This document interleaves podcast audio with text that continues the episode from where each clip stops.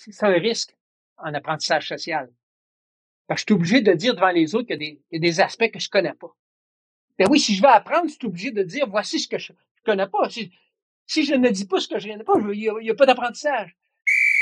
Temps d'arrêt, le podcast sur l'art et la science du coaching, animé par Coach Frank, présenté par Better Sport. Bienvenue à Temps d'arrêt. Épisode 88 Apprentissage délibéré et futur des organisations sportives avec Pierre Trudel, PhD. Bonjour tout le monde, c'est Coach Frank qui est avec vous aujourd'hui. Mon travail lors de d'arrêt, eh bien, c'est de déconstruire l'art et la science du coaching parce que le but derrière mes efforts professionnels, eh bien, c'est de contribuer au développement d'un environnement de qualité pour nos entraîneurs et entraîneurs francophones à travers le monde.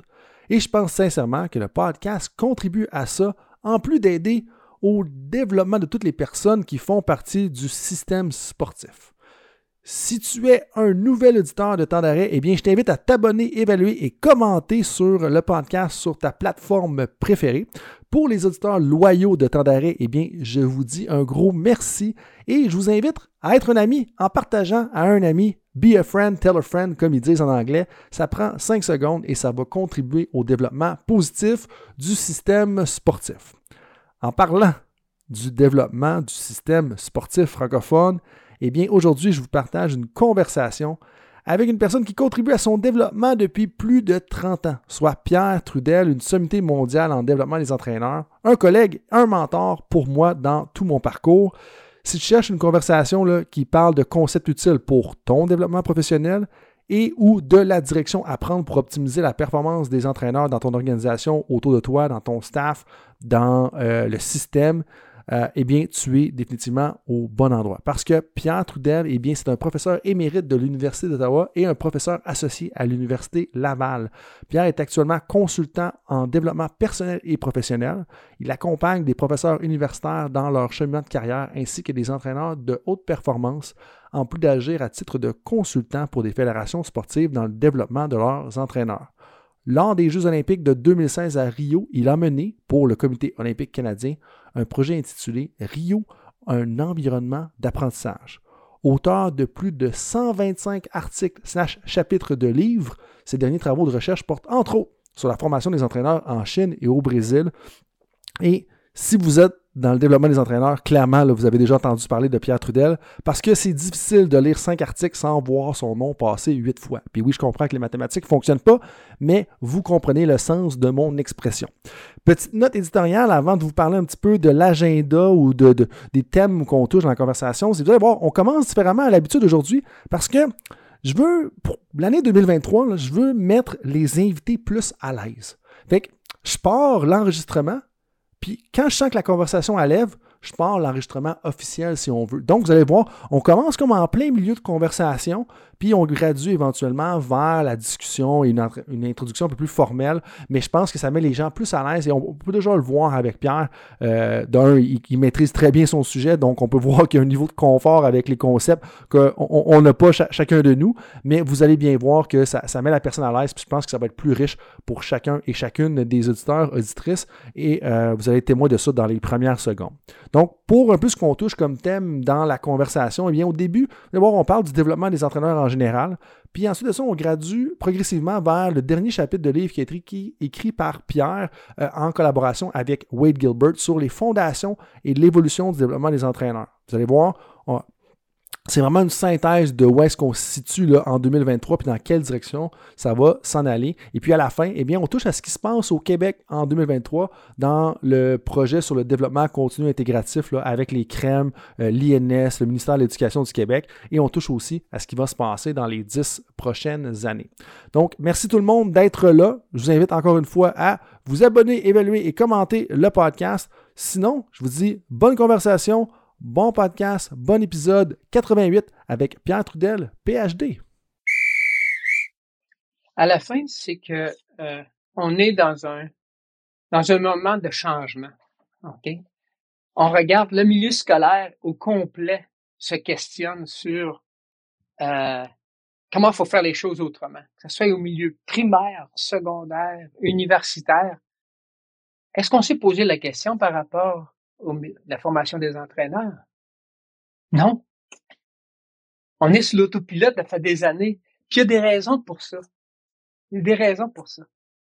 C'est ça que je, sur laquelle je travaille, identifier ces raisons-là. Mais, tu sais, on a calqué la formation des entraîneurs sur la formation des professionnels. C'est ça, tu sais, l'idée d'avoir le coaching étant une profession, alors que ça marche pas. Le coaching n'est pas, on, on, peut pas comparer ça à la, formation de physio, de médecin, et ainsi de suite. C'était le, pourquoi? Parce que la majorité, ce sont des bénévoles. OK? Dans le monde sportif, tu commences à être entraîneur avant de faire ta formation. Comme si en médecine, tu commencerais à pratiquer ta médecine, puis après ça, tu dis, va voir la formation, un coup de route. Okay? les, entraîneurs professionnels n'ont pas de formation. On les engage sur leur expérience. Je dis pas que c'est pas bon. Mm-hmm. Mais voici, on, on, on, copie un modèle qui s'applique pas à nous autres. qui prend pas en considération le système en bout de ligne. Puis là-dessus, Pierre, je peux pas m'empêcher de te dire un peu euh, bienvenue à Tandaré pour une deuxième fois. Puis, puis justement, tu sais, comme on, en parle, là, de, de calquer le, modèle de formation de d'autres places. Puis, je sais qu'une des choses qui est importante pour toi, c'est justement l'approche systématique ou, euh, euh, si je peux ressortir le lexique, parce que oui, euh, tu es probablement le premier invité et je pense peut-être le seul qui va m'envoyer un lexique avant d'apparaître sur le podcast. l'approche système ou l'approche systémique, c'est de regarder toutes les répercussions. puis, je pense que c'est important parce que, comme tu disais, on, essaie de calquer un modèle qui ne fit pas. Puis comme tu disais, d'arriver puis de dire, OK, c'est comme si en médecine, on avait des médecins qui pratiquaient la médecine avant d'avoir la formation, puis on applique le même modèle au coaching parce qu'on coach souvent, puis moi, c'est la même chose, j'imagine que c'est la même chose pour uh-huh. toi, comme on va coacher avant même d'avoir une première formation. Comme c'est pas en prendre en considération un, peu la réalité d'aujourd'hui, le, monde, puis l'approche systémique, justement. Exact, c'est ça. Puis, on a développé un système à rabais un système de formation à rabais, François. Ben, les entraîneurs sont bénévoles. Ils n'ont pas beaucoup de temps, ils n'ont pas beaucoup d'argent. Donc, on va faire une formation, là, qui est vraiment condensée, là. Puis, sais que tu veux qu'on y aille avec ça, une formation à rabais comme ça. Ben oui, parce qu'on est sur un système comme le, le système, c'est linéaire, c'est à la chaîne, comme dans le milieu universitaire, comme dans le milieu secondaire. On travaille à la chaîne. L'important, c'est, à la fin de l'année, c'est combien de cours que j'ai donnés, combien de personnes j'ai certifiées. Dans un monde où l'information est partout, OK? Ben, le pouvoir qu'avaient les organismes de formation dans les années 70, c'était correct, ne l'ont plus maintenant. ils n'ont plus le contrôle sur l'information. L'information est disponible partout. Qui, qui est le meilleur juge pour savoir si un produit est bon? C'est pas la personne qui le produit, c'est la personne qui l'achète. Ben, tout à fait. Puis, puis je pense qu'il y a tellement d'affaires là-dedans, ce que tu dis, c'est qu'en bout de ligne, des fois, justement, les formations, les, les modules, puis, puis, oui, ça en prend, puis je pense pas que tu dis que ça n'en prend pas, ça en prend pour certaines choses, mais, mais l'idée, c'est que est-ce que c'est fait pour rendre service à l'entraîneur? Est-ce que c'est fait en prenant en considération la réalité de l'entraîneur? Je pense que c'est pas toujours le cas. Puis pas nécessairement parce que les gens ont des mauvaises intentions, juste parce que, tu sais, on, est plus confortable dans nos bâtiments. Puis tu sais, tu, me connais, tu sais, moi j'aime ça rester dans une zone, ben pas dans une zone de confort, je, sors de ma zone de confort, mais j'aime ça avoir ma routine, mes façons de faire, puis comme on répète, puis tu sais, c'est pas nécessairement par mauvaise intention que les gens vont créer justement leur propre, les formations, réutiliser le même modèle c'est juste parce que c'est ce qu'on connaît et c'est ce qui est facile à faire. Parce que justement, au contraire, je dirais même que les gens, ou puis les gens, je parle, mettons, les, les personnes qui font partie mm-hmm. de ces grandes organisations-là, parce qu'on parle d'organisation, mais en bout de ligne, c'est les personnes, c'est les membres de l'organisation qui font vivre l'organisation. Mais les gens, puis je plutôt ce que je disais justement durant le temps des fêtes par rapport à ça, sont tellement mis sous pression. C'est justement Adam Grant qui faisait référence à ça, comme de quoi qu'un des problèmes, c'est qu'on met tellement de pression, ou euh, Carl Newport, en fait, qui parlait comment est-ce que le, surmenage, donc le burn-out, n'est pas nécessairement du fait que les gens travaillent trop, c'est qu'on leur demande trop pour la quantité de temps qu'ils ont justement de disponible pour faire le travail. Puis justement, le lien avec ça, c'est qu'on va retourner à ce qu'on connaît avec des modules, avec le contenu préplanifié, quand justement on a peut-être des trop de demandes pour le temps qu'on a et c'est la chose simple à faire. Parce que de prendre en considération la réalité, de prendre en considération que l'entraîneur a accès à une panoplie d'informations sur les internets, comme on dirait, ben, ça mm-hmm. demande du temps de, de, créer quelque chose qui va accompagner l'entraîneur de cette façon-là. Puis c'est pas facile, c'est pas rapide. c'est ça. Puis avec l'approche système, c'est ce que ça m'amène. Là, je regarde ça. Ben, actuellement, les, les formations, l'ACE, en plus de son programme de certification, donne plein de modules si tu vas sur son site. Pour trois points, il donne plein d'informations. Plein d'informations aussi. Euh, égale action, on en a aussi. Okay? C'est toutes des bonnes intentions. Mais c'est de l'information qu'on donne. Donc, dans un certain sens, on dit à l'entraîneur, regarde, là, on va dire ce que tu connais pas. Tu connais pas ça, tu connais pas ça, tu connais pas ça, tu connais pas ça, tu connais pas ça, tu connais pas ça. Oui, OK, je connais, il y en a. C'est vrai. Avant ça, j'étais pas au courant que je connaissais pas ça. Maintenant, je sais que je que je connais pas ça. Mais est-ce qu'on l'aide à mettre ça en pratique? Non. Ces organismes-là donnent de l'information, point, avec de bonnes intentions. Et tout est valable. OK? Égal Action fait un travail extraordinaire. Trois points aussi. Mais du point de vue de l'entraîneur, lorsque je regarde ça dans l'ensemble, l'entraîneur sait plus où donner de la tête. Avec toutes ces, ces formations-là, qu'est-ce qu'on fait avec tout ça? Donc, il faut sortir de ce modèle-là où on donne de l'information, on donne de l'information parce que moi, je crois que mon, et je sais que mon information est pertinente. Mais si tu demandes à un microbiologiste, est-ce que c'est important au niveau de la formation d'un entraîneur d'enseigner à un jeune euh, tel aspect, puis que la microbiologie, c'est important, il va être capable de te convaincre que c'est important. Puis ça va rentrer dans le programme de formation la prochaine fois, c'est sûr. Puis c'est là qu'on se rend un peu malade en tant que système de développement des entraîneurs parce qu'on en demande trop puis on en fait trop. On est trop éparpillé jusqu'à un certain point. Euh, mais là, tu sais, tu fais ce commentaire-là, puis moi, j'ai encore une conversation, puis je n'aimerais pas les, personnes impliquées. Je pense que c'était une conversation productive pour le développement des entraîneurs parce que, comme tu dis dans le chapitre d'ailleurs que je veux qu'on discute, que tu as écrit avec euh, notre ami, collègue euh, Wade Gilbert, tu sais, il faut, comment je te dirais ça? Il faut la, personne, elle m'a mentionné, elle, m'a dit OK, mais OK, on dit ça, tu sais, qu'il y a de quoi qu'il faut prendre les besoins de l'entraîneur à cœur et tout ça.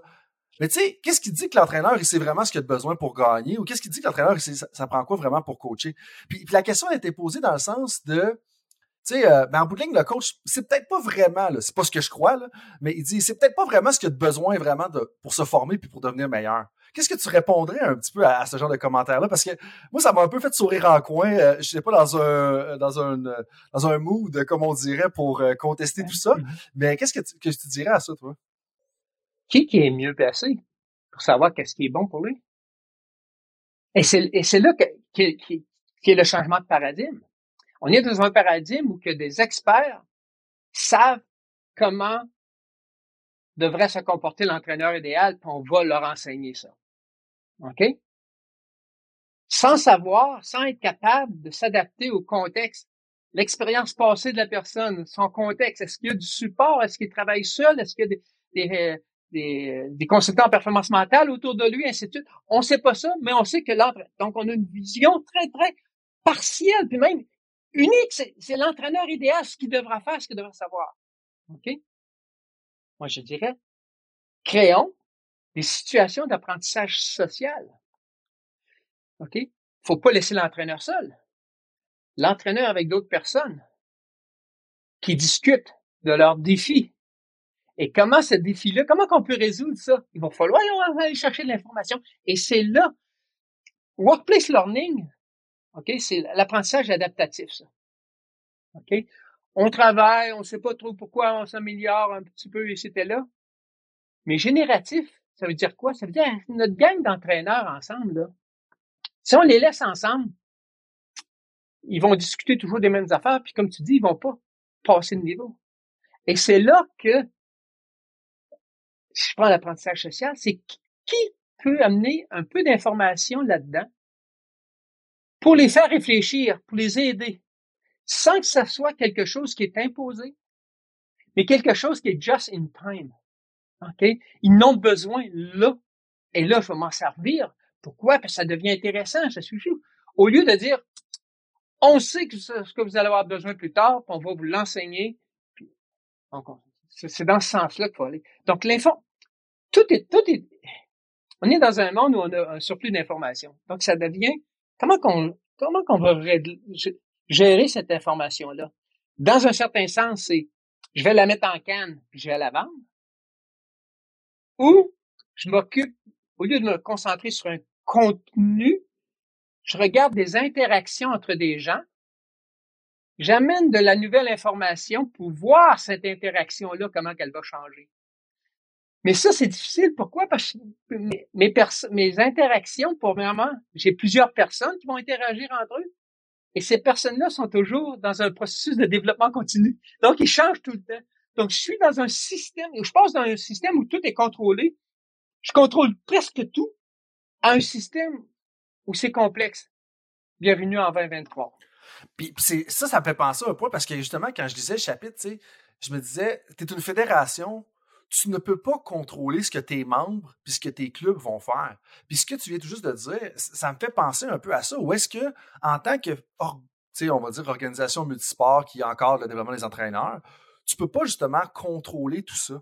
Et, tout ce que tu peux faire, c'est tu peux essayer de diriger, tu peux essayer d'influencer, mais ou d'orchestrer certaines activités. Mais en bout tu ne peux pas contrôler qui, qui va arriver parce que ça devient tellement difficile de décider justement tout ce qui va se consommer. Puis, puis je pense que euh, pour bien mettre la table, parce qu'on est déjà rentré euh, quand même assez loin dans la conversation, euh, je pense que c'est important de mettre la table en parlant un peu de la genèse du chapitre. Parce que, donc, le, chapitre fait partie d'un livre qui va être publié ou qui a été publié récemment, là, je suis plus trop sûr. Qui va être va être publié en 2023. Va être publié en 2023. Donc, on va mettre toutes les informations dans la description du podcast. Ça s'appelle Foundations and Evolution of Coach Development, donc les fondations et évolution du développement des entraîneurs, euh, qui a été écrit par toi, Pierre Trudel, premier auteur, et Wade Gilbert.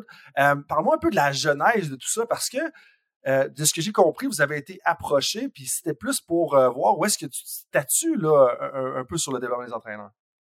Oui, mais en fin de compte, là, c'est nos collègues Steven puis Cliff Mallette qui par Routledge leur a demandé d'écrire un livre sur le développement des entraîneurs. Donc on ils m'ont contacté pour dire Pierre, voudrais-tu écrire le chapitre numéro un? Le chapitre numéro un, c'est un peu le chapitre qui donne l'élan du, du, livre. Avec le mandat de voir qu'est-ce qui est le qu'est-ce qui s'est fait jusqu'à présent, qu'est-ce qui se fait là, puis un peu sur le futur. Donc c'est pour ça que dans le chapitre, il y a deux figures. Et pour moi, les figures deviennent très, très importantes parce que un chapitre, c'est linéaire. Donc, on a de la difficulté à faire des liens entre différents concepts. Avec la figure, on est capable d'avoir une vue d'ensemble. Bien sûr, la figure n'explique pas tout. c'est impossible. Mais ça nous a permis d'avoir une approche un peu plus système, dans le sens on part, sais, le, le, le monde du, coaching en général, le milieu du coaching de l'entraîneur, puis la formation à l'intérieur de ça, puis les différentes différentes manières qu'on pourrait aller. Donc, c'est tout ça. Puis le futur, ben c'est quoi? On ne sait pas c'est quoi le futur. Une chose qu'on sait, c'est que nos actions présentes ou nos non-actions vont influencer le futur. Mais on ne sait pas c'est quoi. Puis c'est ce que je trouvais intéressant justement en lisant, où est-ce qu'il y a comme, tu sais, tu as l'histoire de Tom qui est centrale, puis ça c'est quelque chose que, que Wade puis toi, puis nous-mêmes on avait fait dans l'article justement qu'on a publié en 2016. On, on utilise une histoire pour essayer de communiquer un message ou démontrer une réalité si on veut. Mais ce que j'aime, c'est particulièrement la première puis la troisième partie. Parce que dans la première partie, c'est comme si vous preniez le temps de vraiment décortiquer un peu des éléments, des concepts clés dans la formation des entraîneurs, dans le développement des entraîneurs aujourd'hui. Puis à la fin, parler un peu des hypothèses pour le futur, euh, des enjeux à considérer. Puis, tu peux comprendre, en, étant le, jeune homme que je suis, que justement, la, partie numéro 3 m'intéresse particulièrement, puis je pense qu'elle va intéresser beaucoup de monde. Mais je pense quand même que c'est important de prendre du temps de parler de la partie numéro 1. La partie numéro 1, tu sais, bon, il y a plusieurs termes qui ressortent. On parle des caractéristiques et des, des, euh, des présuppositions.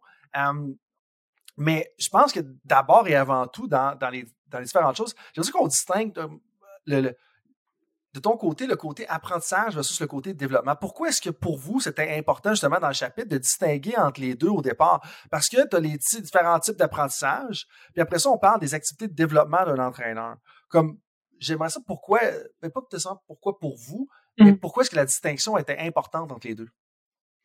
Parce que euh, on parle de plus en plus de développement continu. En anglais, c'est l'expression lifelong learning, l'apprentissage pendant toute la vie. Donc, le développement pendant toute la vie. Et ce qu'on a dit dans le chapitre, de la manière qu'on qu'on veut que ça soit compris en fin de compte, c'est que l'apprentissage, c'est l'activité, une activité plus précise. OK? Donc, je vais apprendre en faisant quoi? Euh, en lisant un article. Je vais apprendre cet article-là. OK? Le contenu de l'article. Oh, je vais apprendre aussi parce que j'ai téléphoné à telle personne, puis il m'a donné des bons conseils que j'ai appris aussi là. OK? Mais tous, tous mes apprentissages vont construire mon développement continu. Donc, c'est dans ce sens-là. C'est comme l'apprentissage fait partie du développement continu de la mhm, mhm. personne. Développement, c'est plus l'ouvrage à long terme, si on veut, d'une personne. Puis, justement, comme dans le lexique que tu m'as envoyé, tu sais, je, regardais ça, puis on parle justement de termes, bon, apprentissage non délibéré, apprentissage délibéré, après la, la, distinction entre intervention délibérée et activité d'autodéveloppement délibéré. Donc, c'est plusieurs concepts qui sont loin d'être pitchés, qui, qui décidément un, un, tout cohérent, mais j'aimerais ça qu'on parle un peu de la prémisse derrière tout ça, parce que dans, justement la première figure, tu sais, on parle de life outside of sport, donc la vie hors du milieu sportif. Après ça, la vie dans le milieu sportif. Après ça, le coaching, le monde du coaching. Après ça, son milieu de coaching. Comment est-ce que tu contextualises tout ça? Puis, puis comment est-ce que tu vulgariserais ça? Parce que c'est quand même, tu sais, bon, on, a des discussions de façon régulière, toi et mm-hmm. moi ensemble. On en a parlé. Ça, je, je pense que je me situe bien là-dedans. Mais pour quelqu'un qui est exposé à la figure pour la première fois, ça peut être un peu confondant parce que il y, a quand même plusieurs choses à prendre en considération. Puis je pense que la place que l'entraîneur a au milieu de tout ça, ou dans le fond, le développement de l'entraîneur au milieu de tout ça, est, importante à situer dans le plus grand tout. Parce que justement, comme on disait il y a, une vingtaine de minutes, ben tu sais, si on prend une approche systémique, une approche système, faut regarder l'ensemble. Parce que toi puis moi, qu'on se parle aujourd'hui, ben, on a été influencé, que soit ton expérience avec les Nordiques, mon influence de joueur de football à Saint-Georges-de-Beauce, ben, tout ça a influencé où est-ce qu'on en est aujourd'hui. Puis, je pense que de situer, parce qu'on a tendance justement, on parlait des, organisations tout à l'heure, on a tendance à vouloir se diriger dans, OK, quel programme qu'on va faire, quelle activité qu'on va faire. Mais l'entraîneur est où là-dedans? Et l'entraîneur est où dans le monde? Ça a l'air très philosophique comme question, ça l'est, mais je pense mm-hmm. que c'est important de le faire. Fait je pense que de, de, juste mettre le contexte sur la figure, après ça, on pourrait rentrer dans une distinction entre particulièrement les interventions délibérées versus les activités d'autodéveloppement.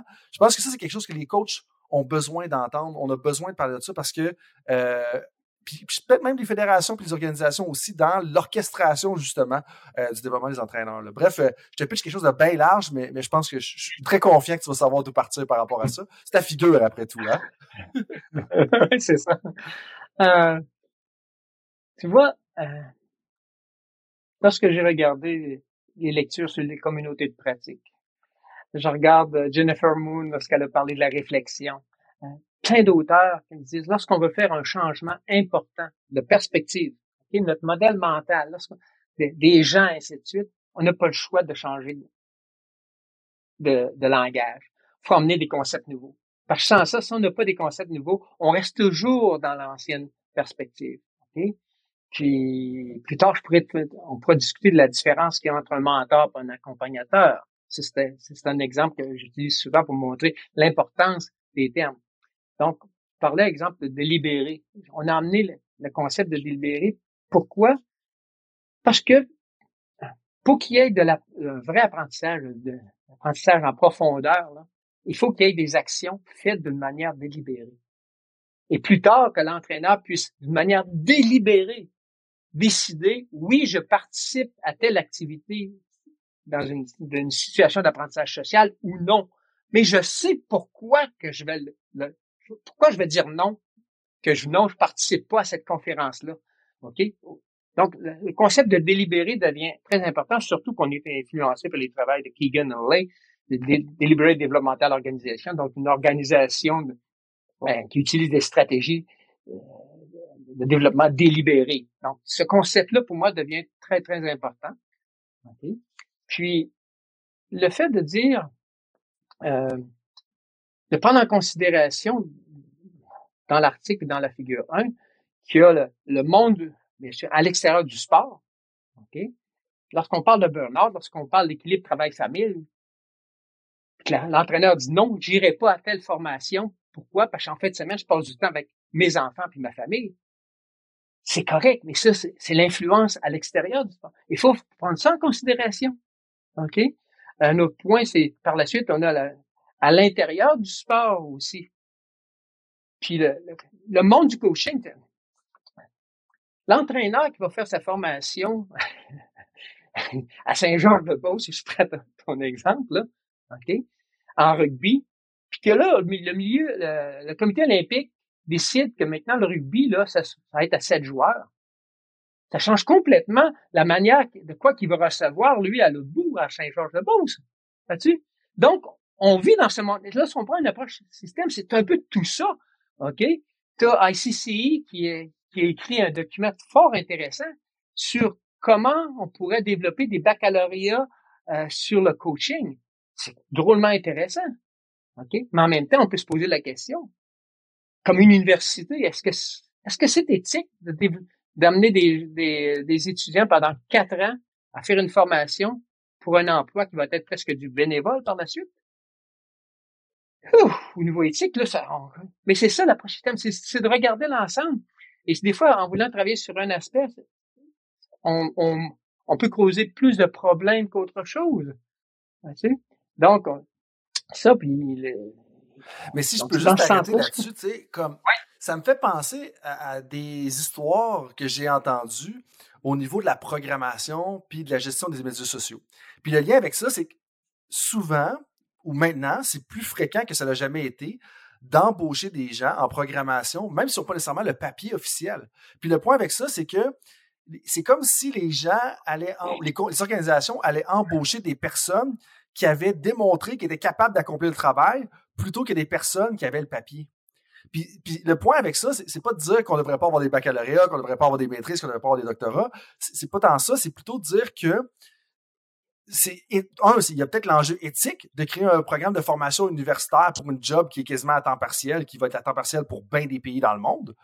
Mais l'autre chose aussi, c'est que c'est pas vrai de dire qu'on peut pas apprendre à être un bon entraîneur, autant au niveau des connaissances que des compétences, en dehors des bancs d'école, en dehors d'une formation magistrale.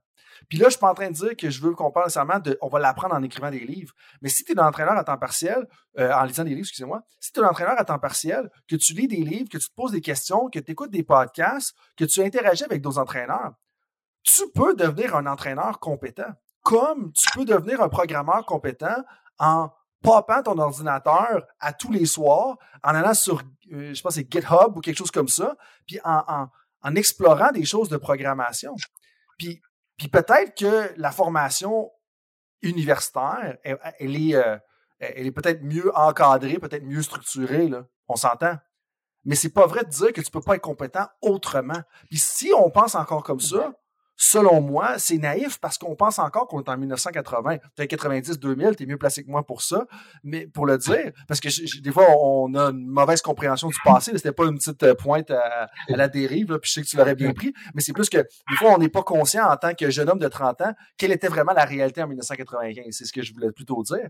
Mais, mais, ça, je pense que mhm. c'est un point important parce que, puis là, après ça, moi, ça m'amène au point que l'entraîneur, ultimement, tu sais, je dis, t'en connais beaucoup d'entraîneurs, j'en connais beaucoup. On s'entend, le pourcentage qui essaie pas, qui essaie pas de faire un bon travail est quand même faible. Puis OK, on, peut questionner sur la, qu'est-ce que, qu'est-ce, quel est l'objectif visé, quelle est la méthode pour se rendre. Mais quand les entraîneurs, un, je veux dire, c'est des personnes qui ont un haut niveau, en anglais c'est agency, qui ont un haut niveau de, je veux dire, euh, ma francisation serait de motivation pour atteindre leur but, tu sais, de, de dire, OK, je vais essayer d'atteindre mon but. Mm-hmm. Comme les entraîneurs essaient de faire un bon travail. Fait, que c'est là un peu tout ce dilemme-là que moi j'ai par rapport à ce que tu disais d'ailleurs au niveau de la formation, tu sais, par exemple, universitaire. Il y a l'enjeu éthique, mais tu as l'enjeu de dire, est-ce que ça correspond aussi à la réalité de l'accès à l'information puis la pratique de ses compétences dans un emploi qu'on peut pratiquer, comme tu disais par rapport à la médecine, avant même d'être formé? Oui, les formations universitaires, tu regardes, euh, c'est pas pour rien que dans les, les, programmes, en tout cas au Québec, de ce que je peux voir, c'est que il y a très peu de formations de bac pour le coaching. Il y a très peu d'étudiants qui vont prendre ça. Ils vont prendre un bac pour être des, des préparateurs physiques. OK? Pourquoi? Ben ça, ça ouvre une profession beaucoup plus que le coaching. Donc, on se retrouve dans un système et souvent, on a un entraîneur bénévole ou à temps partiel avec un salaire bien moyen. Autour de lui, il y a plein de professionnels qui gagnent plus cher que lui. Ben oui, c'est, Donc, mais ça devient important. On est loin de dire que, je suis loin de dire que les formations, les programmes préétablis de formation sont pas importants. Au contraire, ils sont importants. Meilleur que je vais, vont être mes connaissances, meilleur que va être mon interaction avec les autres personnes. Je vais pouvoir apporter des points différents, des points de vue différents, et ainsi de suite. Toutes les recherches, puis on a fait une revue de littérature sur, sur le sujet. Comment que les entraîneurs, quelles sont les sources de connaissances des entraîneurs? OK? L'ai fait avec une collègue en Chine, il y en a qui l'ont fait au Portugal, il y en a qui l'ont fait en Angleterre, il y en a qui l'ont fait au Canada. Et ce qu'on s'aperçoit, c'est que les entraîneurs apprennent, comme tu le disais précédemment, de plusieurs sources de connaissances différentes. Mais les entraîneurs vont pas utiliser les mêmes sources dans le même ordre, la même importance. Pour certains, le programme de formation du PNCE était très important même pour un entraîneur qui était au niveau olympique. La personne venait d'un autre pays et elle a dit dans l'entrevue, le fait d'être, de passer à travers le PNCE, ça m'a permis de connaître davantage la culture, que c'était pas le système euh, euh, euh, au Canada, ainsi de suite. C'est fantastique, c'est important. Donc, le PNCE, pour moi, ou un autre programme, vont toujours être nécessaires. Sauf qu'il faut se poser la question, comment qu'on doit l'adapter compte tenu que maintenant, il y a plein de sources de connaissances. Donc, tous les programmes préétablis deviennent, doivent être, euh, doivent évoluer pour offrir la meilleure information, mais cette information-là est tout simplement une information parmi d'autres pour aider les entraîneurs à avoir un langage commun lorsqu'ils veulent discuter entre eux. si on veut progresser comme un groupe d'entraîneurs ensemble. faut être capable de discuter avec des, des concepts différents. Donc, tu vois, l'objectif, le un système a toujours un but à atteindre. Et c'est ce but-là qu'il faut changer. Puis, changer dans quelle direction? Ben, qu'on passe de, de euh, on va vous donner un permis, OK? Au lieu de apprendre, c'est important, puis tout le monde veut apprendre. Un bel exemple, là, le COVID. OK. Et, et souvent, c'est lorsqu'on vit une, une crise que notre modèle mental va ressortir le plus fort. Qu'est-ce qui s'est passé avec le COVID au niveau de la formation des entraîneurs? On a tout garoché en ligne, on a tout, tout est devenu virtuel. Ça, c'est la première chose que je dirais. OK. Donc, il y avait vraiment une bonne intention à l'intérieur de ça. Les entraîneurs avoir le temps de former. OK? On va les former. L'intention est superbe. La formation en ligne, maintenant, je suis capable d'avoir quelqu'un qui est à l'autre bout de, la province, ou sur l'extrémité de la province, qui sont capables de, de, de suivre ensemble, en même temps ou pas en même temps, le même module. Donc, on va uniformiser la formation des entraîneurs. Mais le message subtil qu'on a envoyé souvent, c'était quoi? Les entraîneurs, vous avez besoin d'accumuler des crédits de perfectionnement. OK? Sur quatre ans, il faut aller chercher 15, 20 crédits. C'est le temps d'aller accumuler ça dans votre banque. C'est pathétique. On vient de dire à des entraîneurs, là, regarde, là, fais un effort, finalise là ta banque de crédit, puis ça va, être fait là, pour les quatre prochaines années. Dans les quatre prochaines années, tu n'as plus besoin d'apprendre. Tu vois-tu, c'est le message subtil qu'on envoie inconsciemment. Mais un système, on fait tous partie du système. Toi, moi, j'ai contribué à ça, puis on contribue à ça encore. Le podcast qu'on fait, c'est de l'information qu'on ajoute de disponibilité. Donc, mais ça, c'est à l'entraîneur par la suite de savoir. Donc, le changement qu'on discute un peu dans le livre, lorsqu'on s'en va vers la figure 2, c'est ça. Comment, comment qu'on pourrait faire la transition entre un modèle où on certifie, on est certain que l'information est la meilleure, un système, nous, on va faire confiance aux entraîneurs. Ce qui va être important, c'est de créer des situations d'apprentissage et continuer à les nourrir. Et c'est là que les administrateurs vont devenir importants. Ils ont tout défi. Puis clairement que le côté organisationnel, puis là, la saison de la NFL vient tout juste de se terminer. Puis tu sais que je suis un grand fan de football, tout le monde est probablement au courant. Il y a plein de situations pour moi qui sont super intéressantes là-dedans. Puis il y en a une avec laquelle je veux faire un lien avec ce que tu parles justement dans la dernière partie. Mais pour qu'on se comprenne bien, avant d'arriver là, il y, a, un élément intermédiaire, je pense qu'il faut qu'on adresse, ou des concepts que tu soulèves dans le livre, où est-ce que quand euh, toi et Wade, vous parlez justement d'apprentissage, vous prenez le temps de faire la distinction entre apprentissage délibéré, donc deliberate practice, deliberate reflection, tout un terme qui est quand même commun pour les gens si on parle de juste apprentissage délibéré, mm-hmm. et apprentissage non délibéré. Donc, ça, première distinction qui m'intéresse, puis que je pense que tout le monde a besoin d'entendre parler, puis laquelle je veux qu'on se penche. Et en dessous de l'apprentissage délibéré, on rajoute les termes intervention délibérée et activité d'autodéveloppement délibéré que j'ai mentionné tout à l'heure. Puis je pense que ça, c'est la première distinction. Comme j'ai mon interprétation de tout ça, euh, mais, je suis curieux de savoir, un, pourquoi toi et Wade, trouviez ça important de faire la distinction entre apprentissage délibéré et apprentissage non délibéré. Puis après ça, j'aimerais ça t'entendre sur les ramifications de ça. Parce que là, bien entendu, c'est mon podcast, donc j'ai le droit de faire l'éditorial que je veux. C'est, un, euh, euh, euh, c'est mon podcast, mais c'est notre communauté, comme on dirait. la question qui me chicote, puis je suis sûr que ça chicote plusieurs des entraîneurs, du moins plusieurs entraîneurs que j'accompagne, c'est à quel point est-ce qu'un entraîneur devrait planifier son, son apprentissage? Puis après ça, quand on vient pour accompagner justement un entraîneur ou qu'un entraîneur planifie son apprentissage, à quel point il doit équilibrer entre le, planifier et ce que, je, ce que je dis organique? Organique, c'est pas le bon terme, là, parce qu'on s'entend qu'un apprentissage, c'est pas quelque chose d'organique comme un corps humain, comme une, une cellule et tout ça. Euh, mais je pense qu'il y a un enjeu important. Parce que dans la société d'aujourd'hui, on se fait bombarder d'informations. Puis, tu sais, je veux dire, on, pourrait quasiment, ça devient vraiment, en tout cas, dans mon, dans ma vie à moi, dans mon, euh, dans mon ou je sais pas trop comment qu'on pourrait dire ça, là, comme ça devient difficile quasiment de pas apprendre parce qu'à tous les jours, tu es bombardé d'un article ou d'un podcast que tu pourrais ramasser quelque chose ou de livres en arrière. Puis, tu sais, la pile de livres que tu vois en arrière, c'est c'est les livres que je devrais finir de lire. Il y en a comme 15 que j'ai reçus dans la dernière année. Puis je suis comme, ben, j'ai, j'ai pas vraiment le temps de le lire, ou du moins, j'ai pas pris le temps de le lire, devrait être la bonne expression. Fait tu sais, il y a un enjeu là-dedans. Puis je pense que ça part. Puis, puis quand je disais justement le chapitre, ça, ça, revenait tout le temps au, devant de mon esprit, justement. Euh, euh, puis je pense que tout ça part de la distinction initiale que je t'ai parlé entre l'apprentissage délibéré, l'apprentissage non délibéré, et qui pourrait après ça sous-tendre en intervention délibérée et activité d'autodéveloppement délibéré. Donc, j'aimerais t'entendre là-dessus parce que pour moi, il y a un enjeu crucial sur la planification de leur propre développement par les entraîneurs et l'accompagnement que, que, moi je fais, que tu fais, que plusieurs personnes qui écoutent le podcast d'ailleurs font euh, auprès d'entraîneurs. OK. Donc, euh, commençons par l'apprentissage non délibéré. Si on recule dans le temps, supposons les programmes de formation, entre autres au Canada, ça, les années 70, 75, ça a été mis en place, ainsi de suite. 75, il n'y a pas beaucoup d'informations sur le coaching.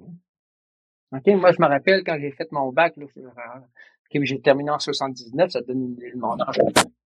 Si j'allais à la librairie puis je trouvais un livre sur la psychologie du sport, ouf, l'achetais, hein? Ça donnait la Bible. Maintenant, ce que j'ai du sport, je vais sur Internet, clique, du sport, j'ai, de la lecture, de la lecture, c'est infini. Donc, les années, au tout début, c'était important d'avoir, les entraîneurs pouvaient difficilement se développer. Premièrement, il n'y avait pas beaucoup d'interaction entre les personnes, euh, ainsi de suite. L'apprentissage non délibéré, c'est que euh, c'est apprendre par erreur. OK? Je travaille, je fais une erreur, puis je dis, ah, tiens, je vais modifier ça un petit peu. Je vais essayer ça. OK? C'est ce qu'on appelle adaptatif. OK? Je m'adapte à tout ce qui se passe. Et c'est important, cet apprentissage-là, parce que c'est, en fin de compte, on a des routines.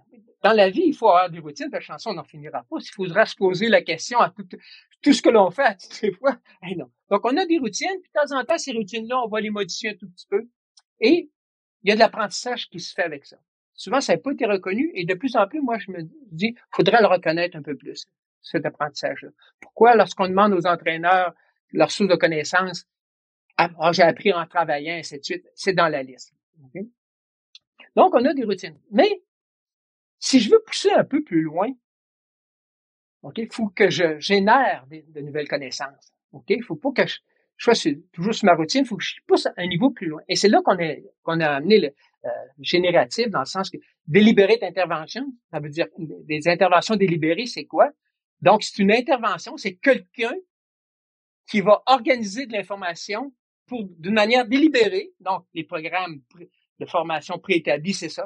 Donc, c'est une intervention sur les entraîneurs. Donc là, on a tout ça, tous les modules qu'on donne, ainsi de suite.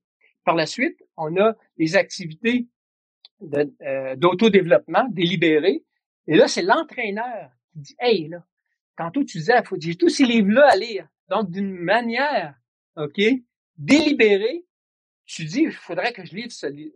je vais commencer à parler. Tiens, ce livre-là, pourquoi? Par cause de ça. Donc, d'une manière délibérée. Donc, c'est pour ça que, d'une manière délibérée, tu as des gens qui vont créer des situations pour enseigner, puis aussi l'entraîneur par lui-même ou elle-même qui va faire des actions pour pousser ses connaissances un peu plus. Donc, dans, dans le chapitre, c'est de ces deux composantes-là qu'on fait. Puis, tu sais, je prends un exemple. Aller à une conférence. OK? François, euh, il y a une conférence à Ottawa euh, le mois prochain. D'une manière dont le lui c'est voici, on, on, te paye ton inscription, puis tu y vas. Bon, tu pars, tu vas, tu là, tu reviens. Bon, ça a été intéressant. Si c'est une activité, OK, tu y penses d'une manière délibérée, tu vas faire quoi? Tu vas regarder, c'est quoi le programme? Où c'est que j'irai? Est-ce qu'il y a quelqu'un là-bas que je pourrais rencontrer? OK? Envoyer telle personne là, on peut-tu avoir un, un, petit super ensemble? Ton organisation, au lieu de t'envoyer seul, peut-être tu vas envoyer trois personnes. Et le soir, vous allez vous rencontrer, vous discuter. Qu'est-ce que vous avez discuté ensemble? Quand tu reviens, on va te demander de faire une présentation à tes autres collègues. Donc, d'une manière délibérée, j'ai créé plein de petites situations d'apprentissage en bout de ligne. Ça l'a coûté la même affaire à l'organisation, mais ça a été beaucoup plus rentable. Puis, puis, le terme rentable, je, le modifierais parce que je sais que pour toi, la terminologie est quand même importante, mais du moins, elle est pour moi. C'est d'extraire toute la valeur d'une opportunité d'apprentissage. Tu sais, parce que c'est, on parle souvent du cadre de création de valeur. Puis pour les gens qui ont jamais entendu en bout de ligne, c'est tu as l'expérience de ce que tu as vécu. Après ça, dans l'expérience que tu as vécue, par exemple la conférence, tu peux acquérir de l'information potentielle, mais ça peut être de l'information, ça peut être des documents, ça peut être des contacts, des numéros de téléphone de personnes. Après ça, tu peux passer à l'action avec ces informations-là. Puis potentiellement, si tu passes à l'action avec les informations que tu as reçues dans ton expérience, bien, tu pourrais avoir des résultats. Puis moi, ce que tu me dis, mm-hmm. c'est que au lieu de juste envoyer les gens de façon non délibérée, si on veut, on va orchestrer ça. Je sais pas si orchestrer, c'est le terme qu'on veut utiliser. Moi, je pense que ça, ça fait du moins avec ma conceptualisation, tout ça. Mm-hmm on, va aller chercher des façons d'extraire de la valeur, puis de maximiser les retombées aussi pour l'organisation. Mais, mais pas juste parce qu'on veut profiter en tant qu'organisation de ça, c'est que quand on va déposer un chèque de 1000 dollars, 1500 dollars, l'avion, la conférence, le retour, l'hôtel, les soupers pour notre entraîneur, on va s'assurer que c'est fait pas juste de façon garochée parce qu'on a une enveloppe de développement professionnel de 4000 dollars à flober d'ici la fin de l'année fiscale. Tu sais. Puis ça, c'est très important parce que je pense que oui, on, veut garder ces enveloppes-là, puis ces enveloppes-là doivent être utilisées. Mais y a-t-il moyen de le faire de façon plus euh, intentionnelle ou, pour utiliser les termes qu'on utilise, de façon délibérée? Puis je pense que ça, c'est l'élément numéro un. Mais, mais l'autre affaire qui, qui, est importante dans ce que, quand tu parles d'intervention délibérée versus des activités d'autodéveloppement, où est-ce que tu en es sur à quel point on devrait euh, planifier, puis à quel point est-ce que ça devrait être organique? Parce que dans la société d'aujourd'hui, comme je disais un petit peu tout à l'heure, c'est assez maudit là, de pas écouter un podcast, de pas lire un article, de pas euh, réseauter avec le monde. Mm quasiment, c'est peut-être moi, je vis justement ma propre vie, là, puis, puis, tout ça, mais je pense que mm-hmm. ça résonne avec beaucoup de gens qui écoutent le podcast parce que ça rejoint quelque chose des gens qui écoutent le podcast, les gens écoutent le podcast parce que généralement, c'est des apprenants, ils veulent en savoir plus.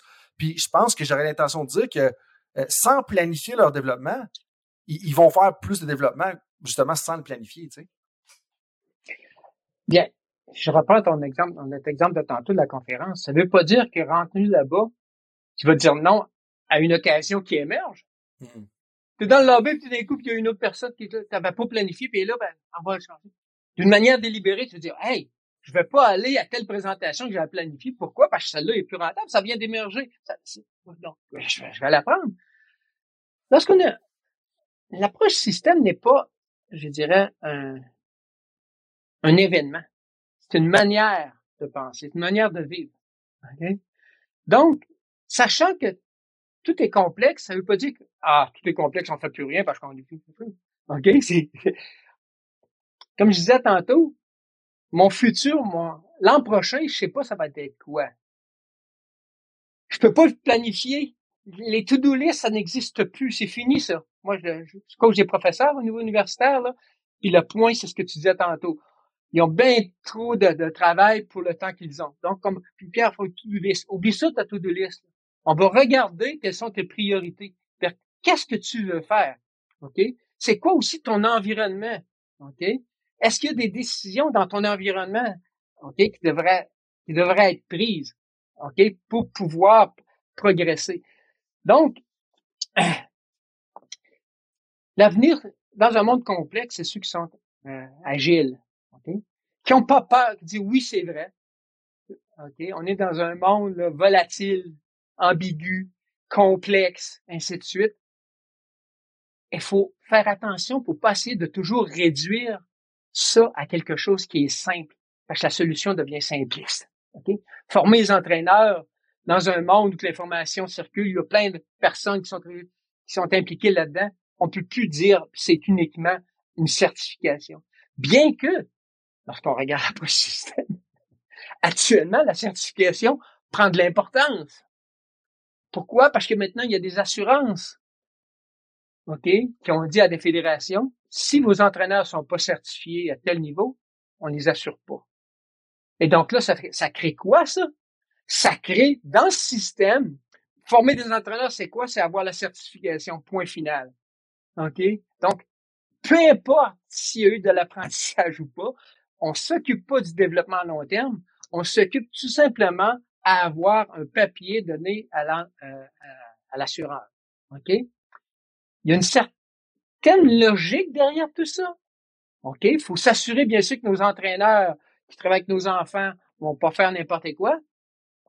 Mais si on a une approche qui est trop limitée, on essaie, on a regardé le système, voici les parties, puis cette partie-là, je vais l'améliorer, sans prendre en considération les interactions qu'il y a entre les parties. Parce que l'approche système, c'est ça. Ce qui est important, c'est d'essayer de comprendre les interactions entre les parties, mais un système social, les parties sont toujours en mouvement. On a-tu un beau défi à relever? Ben, c'est fantastique. Tout à fait un beau défi. Puis je pense que de, l'autre côté aussi, ben pas de l'autre côté, mais ça devient un peu. Euh, ça, devient demandant pour les entraîneurs, pour les formateurs des entraîneurs, pour les concepts, les personnes qui vont créer les programmes de formation, pour les fédérations, de prendre le temps de se poser pour, euh, pour de prendre le temps de regarder le système. Mais je pense que c'est nécessaire parce que oui, ça va prendre plus de temps à court terme, ça va ralentir un peu le travail à court terme, mais ça va augmenter l'efficience à long terme. Ça va augmenter l'efficacité à long terme pour s'assurer que les interventions, les programmes, les investissements qui vont être faits vont pas juste être perdus dans tout ça. Mais en parlant justement d'aspects où est-ce que l'entraîneur, c'est pour s'assurer que l'entraîneur soit efficace, parce que là, je veux qu'on arrive et qu'on ait en masse de temps pour euh, discuter des enjeux puis le futur, parce que c'est vraiment numéro un, puis tu as déjà touché un petit peu.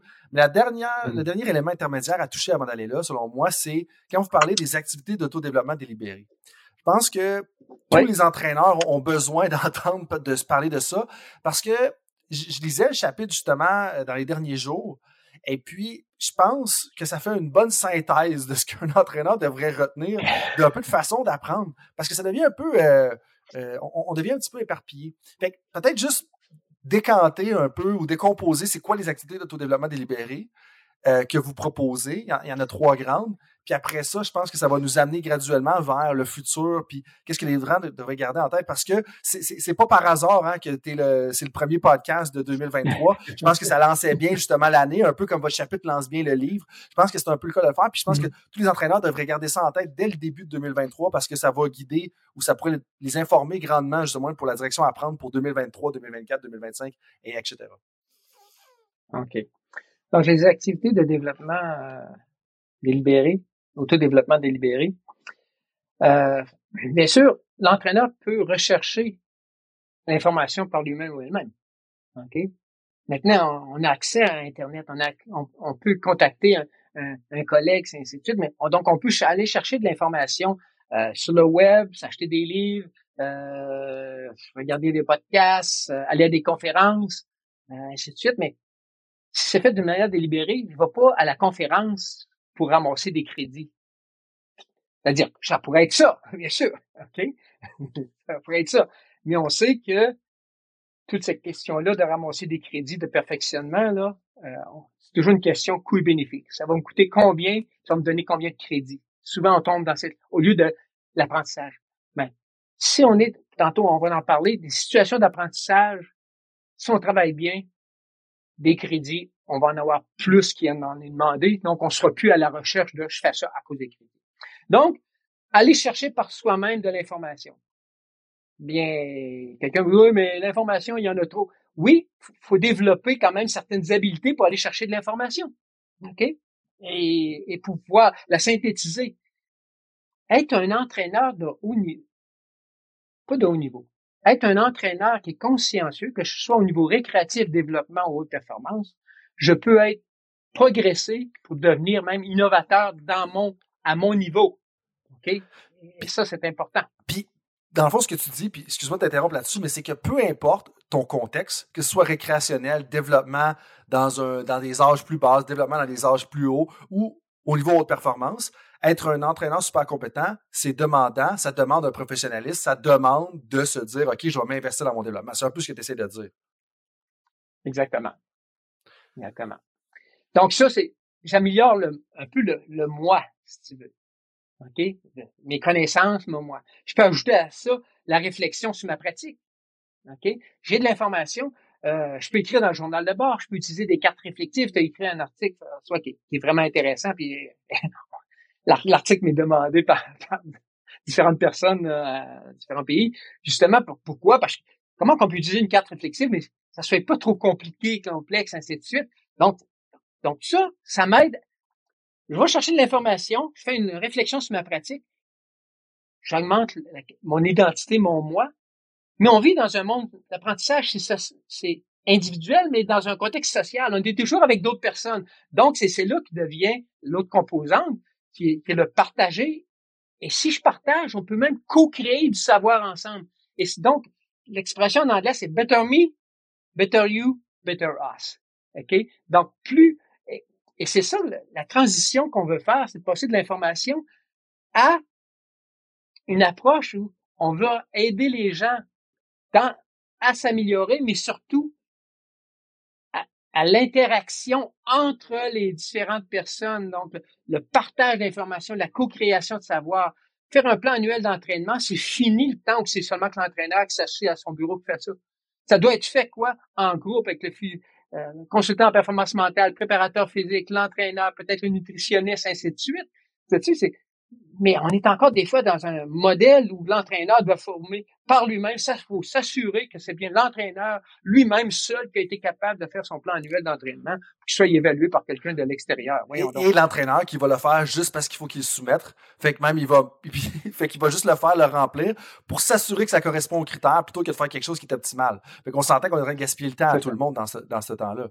Euh, puis, tu sais, moi, ce que je retiens de cette section-là, puis je pense qu'il est important, c'est, tu sais, quand tu, euh, bon, tu as parlé de la réflexion, tu as parlé de la recherche de nouvelles informations, on peut approfondir, partager, co-créer des connaissances. Mais avant d'aller là-dedans, dans le partage et co-création, euh, co-créer des connaissances, je pense que l'entraîneur qui écoute ça en ce moment, qui va lire ton chapitre, doit se poser la question suivante. Quand est-ce que dans mon quotidien, puis ici je prends quotidien au sens large, donc dans ma vie de tous les jours, quand est-ce que je recherche de la nouvelle information? Quand est-ce que je partage et je co-crée des connaissances? Puis quand est-ce que je réfléchis sur ma propre pratique? Et c'est ça la question qu'on, les questions qu'on va se poser en tant qu'entraîneur. Parce que si on coche ces trois cases-là, je pense que, en fonction de ce que vous avez écrit, on s'en va dans la bonne direction en tant que développement professionnel. Puis moi, je trouve que cette section-là, elle m'a éclairci.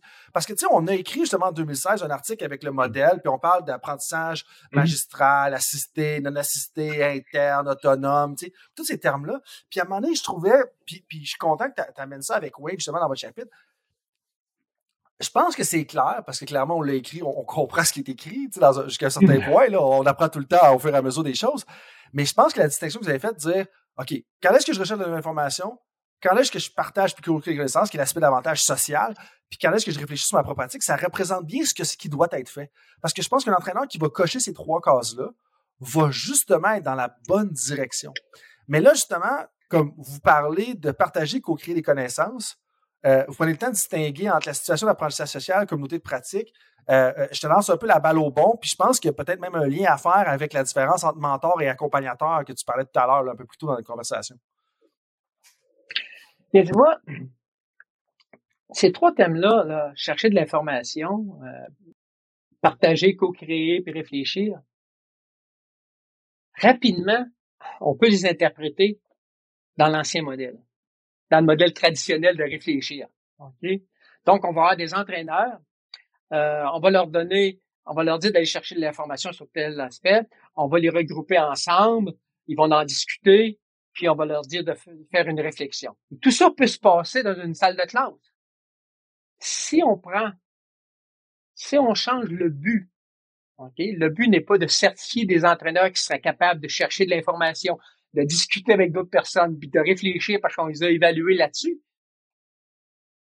Mais on est, on les, on est dans une perspective où ce qui est important, c'est l'interaction entre les personnes. Ça prend une autre forme. OK? C'est de créer quel est l'environnement, les situations d'apprentissage social, donc l'environnement qui va permettre aux entraîneurs d'aller chercher l'information pertinente de pouvoir la partager avec d'autres personnes qui, devient une situation qui est riche, OK, qui va pouvoir réfléchir par lui-même ou en groupe. Donc, cette situation d'apprentissage social-là, si on veut être au niveau génératif, OK, faut qu'elle soit comme créée ou co-créée par l'organisation. Donc, mon environnement comme entraîneur, mon club, OK, est-ce que ça permet d'avoir, euh, est-ce que c'est un milieu sécuritaire, mais demandant en termes d'apprentissage? Ce qui veut dire que je veux, exemple, ça pourrait être, euh, dans notre sport, on sait que le plan annuel d'entraînement, là, on fait ça au mois de juin à peu près. Comme organisation, pourquoi dire, regarde, on est une quinzaine d'entraîneurs, on va engager un consultant en performance mentale, préparateur physique, peut-être nutritionniste, venir s'asseoir, on va discuter pendant un certain temps ensemble. Coaching is learning, learning is coaching. Il faut éviter autant que possible les situations où l'entraîneur dit, ah, oh, j'y aille à cette situation. Ah, faut que j'y aille là-bas. Ça, s'ajoute à mon horaire qui a déjà trop changé. Non. Il faut que je le fasse, mon plan annuel. Puis là, je vais avoir de l'aide, puis je vais avoir des collègues qui vont pouvoir en discuter avec moi.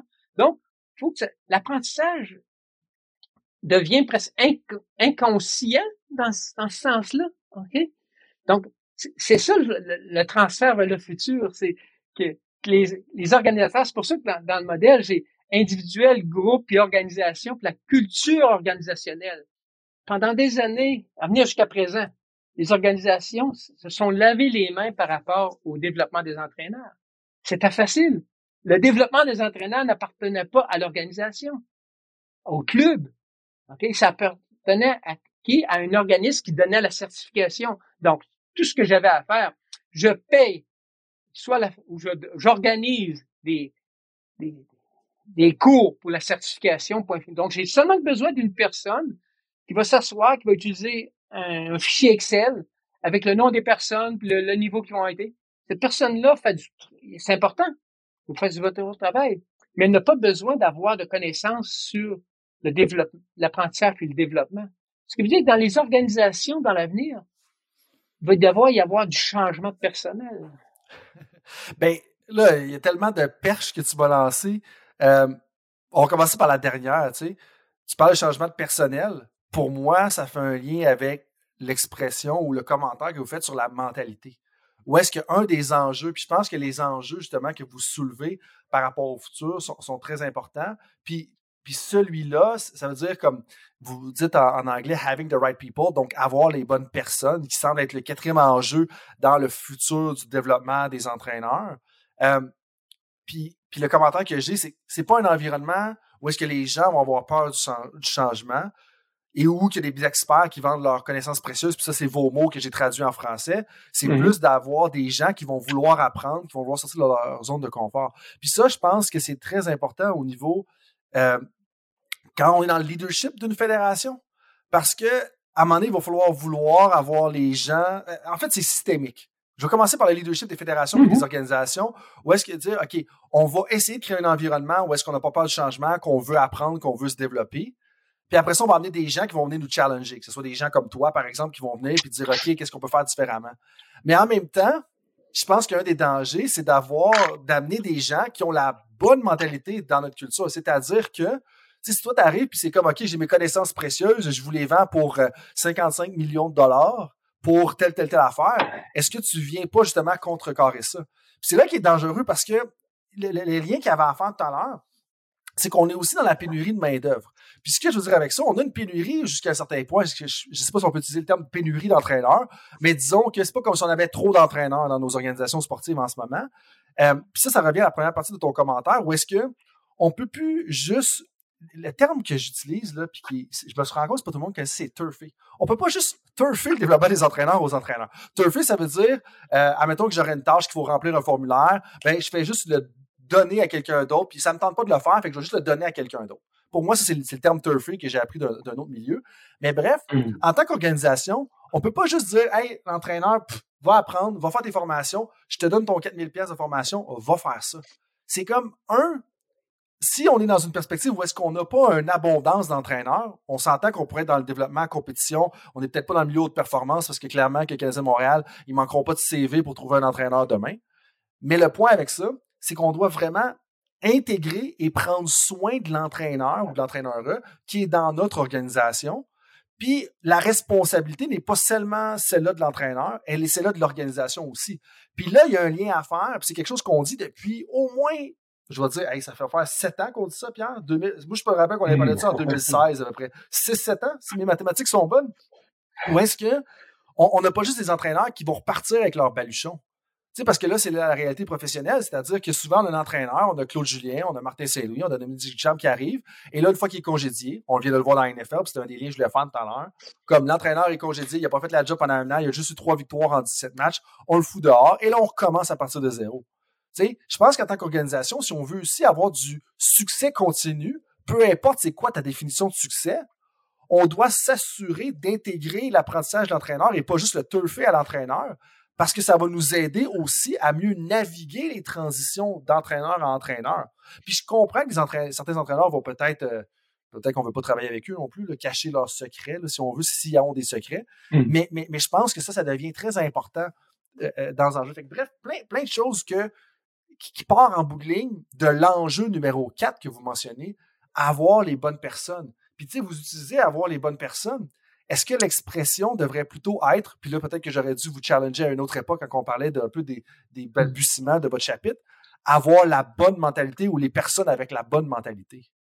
Bien, je, je crois que quand on voulait dire avoir les bonnes personnes, c'est avoir des personnes qui, qui sont qui ont l'état d'esprit euh, qui convient euh, dans le contexte actuel. Ça veut dire des, des personnes qui sont capables de vivre avec l'incertitude, le changement continuel, ainsi de suite.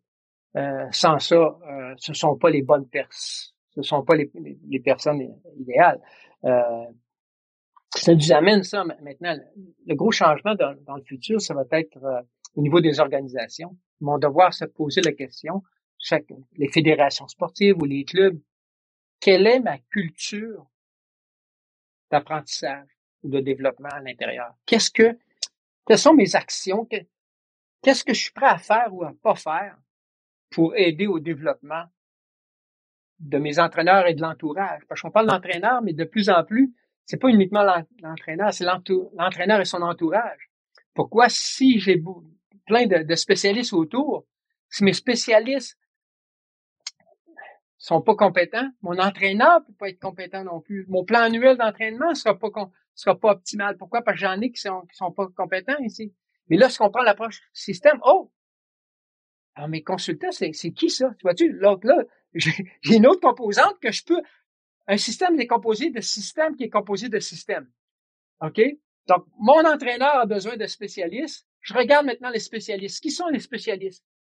Les spécialistes sont des consultants. OK? Donc, ce qui veut dire qu'il va, qu'il travaille probablement avec plusieurs entraîneurs ou quelques entraîneurs, plus des fédérations, plus peut-être des hommes d'affaires, plus, OK? OK. J'ai dit tantôt, l'important, c'est l'interaction entre, mes composantes. OK? Donc, quelle va être l'interaction entre mon entraîneur puis les spécialistes? OK? Ils vont utiliser quelle application pour communiquer? Ah, ils vont utiliser telle application. OK? Mais mon consultant travaille avec d'autres entraîneurs ou d'autres fédérations. Peut-être qu'il utilise une autre application pour... Euh, donc, tu vois-tu le travail du consultant, comment il veut, peut être compliqué à un moment donné, peut-être qu'il va avoir moins, moins de temps à donner à mon entraîneur, ou parce que, puis je pourrais donner un exemple avec un entraîneur de niveau olympique avec lequel j'ai travaillé, puis comment justement le, fait que le consultant n'était plus disponible parce que la fédération lui avait demandé de faire quelque chose d'autre. Mais c'est tout ça qu'il faut prendre en considération. Lorsqu'on parle de développement de l'entraîneur, la fédération, est-ce qu'elle y va pour euh, je change rapidement, puis il faut essayer de trouver le sauveur qui existe à quelque part? Si c'est ça l'approche, ben, qu'il y ait un système pour détecter les meilleurs entraîneurs au monde. Faut qu'il y ait ça. Si c'est de développer son personnel, bien là, c'est une autre compte. Donc, c'est ça la culture qu'il faut aller chercher au niveau des fédérations. Puis, puis ça, ça revient, tu sais, comme euh, ce que tu mentionnes à la fin, ça revient à l'enjeu d'intégrer l'entraîneur dans le développement professionnel ou intégrer le développement professionnel de l'entraîneur dans l'organisation ou en fait de devenir une organisation qui a une culture de développement délibéré pour réutiliser les termes que vous utilisez justement dans le chapitre. Mm-hmm. Parce que je pense, d'un, on le sait par des études que ça va pas t'amener vraiment plus de succès d'aller recruter un sauveur. C'est une solution facile jusqu'à un certain point d'aller recruter un sauveur, mais tu vas pas nécessairement avoir plus de victoires en bout de ligne en recrutant un sauveur. Puis si on combine à ça commentaire que je faisais tout à l'heure par rapport au manque d'entraîneurs, ou du moins la difficulté peut-être d'aller chercher d'autres entraîneurs, euh, ça renforce l'importance justement d'éviter un peu ce genre de comportement-là. Mais là, tu touches aux spécialistes, puis moi, je trouve que ça fait un point très important, puis vous utilisez le terme silo dans le chapitre. Puis ça me renvoie à un aspect qui est important, qui est l'alignement organisationnel. Il y a un des auteurs que j'aime beaucoup qui, parle justement de alignement organisationnel. Puis ce qu'il veut dire en bout de ligne, c'est que le propriétaire, que le directeur général, que l'entraîneur, puis là, moi, je vais rajouter de façon éditoriale en lien avec tes commentaires, que les spécialistes soient alignés dans la façon. Parce que des fois, c'est cool d'avoir 23 spécialistes. Puis j'ai interagi avec un entraîneur qui n'était pas un de mes clients, qui m'a dit Hey, tu sais, François, nous, on a une, équipe de soutien intégré vraiment complète.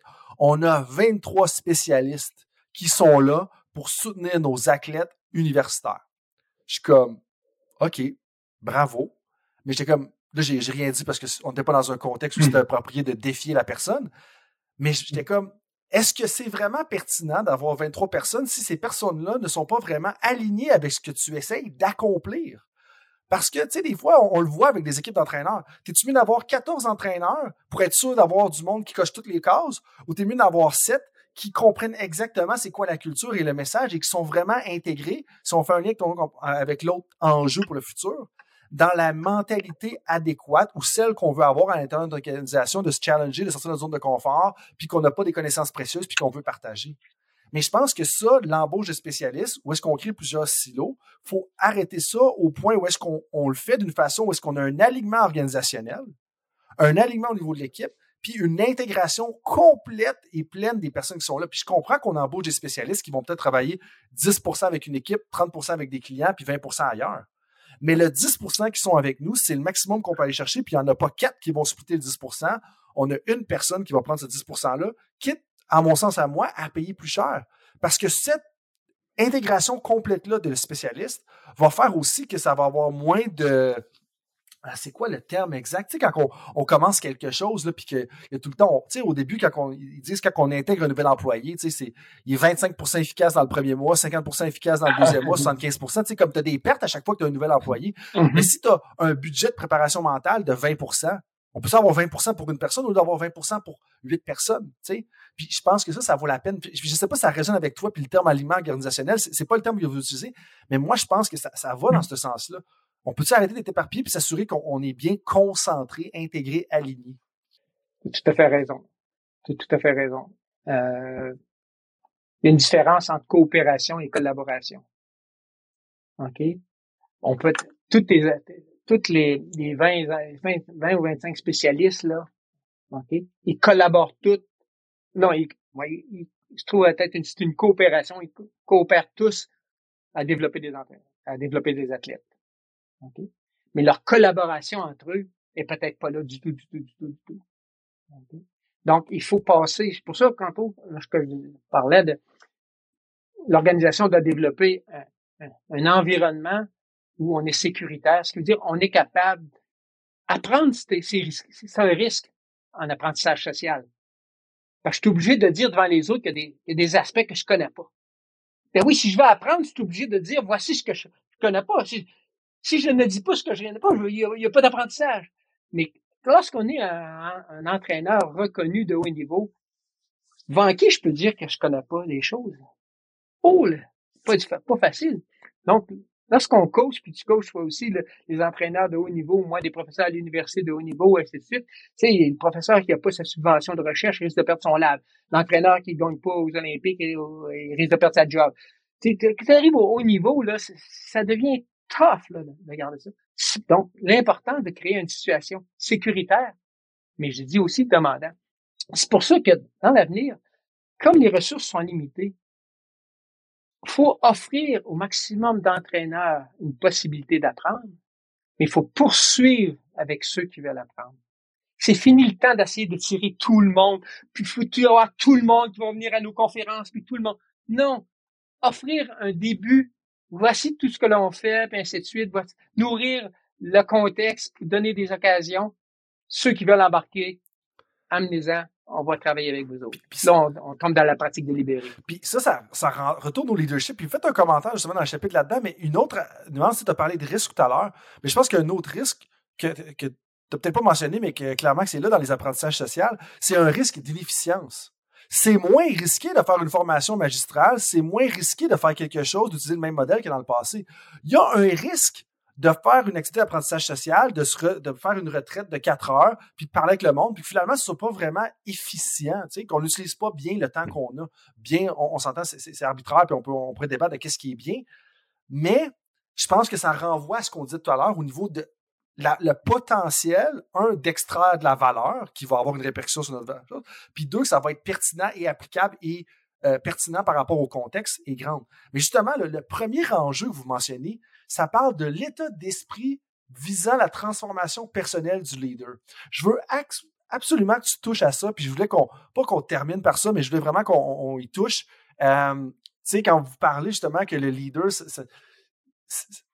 doit abandonner le contrôle. Comme de où est-ce que ça sort ça? Qu'est-ce que vous avez en tête? Puis qu'est-ce que ça veut dire un petit peu pour les leaders de nos fédérations, de nos organisations? Puis moi, quand je parle de ça, honnêtement, je parle aux propriétaires d'organisations sportives, comme tellement d'impact là-dedans. Euh, tu sais, je veux dire, le, danger que les entraîneurs vivent, il y en a un gros, une grosse partie qui vient des propriétaires qui vont juste congédier l'entraîneur demain euh, pour différentes raisons. Mais bref, mmh. je, je voulais vraiment t'entendre là-dessus. Comme qu'est-ce que vous voulez dire par un état d'esprit visant la transformation personnelle qui est appropriée ou prise par le leader d'une organisation, d'une fédération, d'un club sportif? Non. Lorsqu'on prend des actions, c'est basé sur notre perspective, notre modèle mental. Le modèle mental, c'est fait de l'information qu'on reçoit et comment qu'on va la traiter, cette information-là. Donc, si l'entraîneur, si le, leader de la, fédération, les leaders, OK, euh, croient pas vraiment à, à créer des situations d'apprentissage social, que le développement des entraîneurs, c'est un processus qui est long. OK?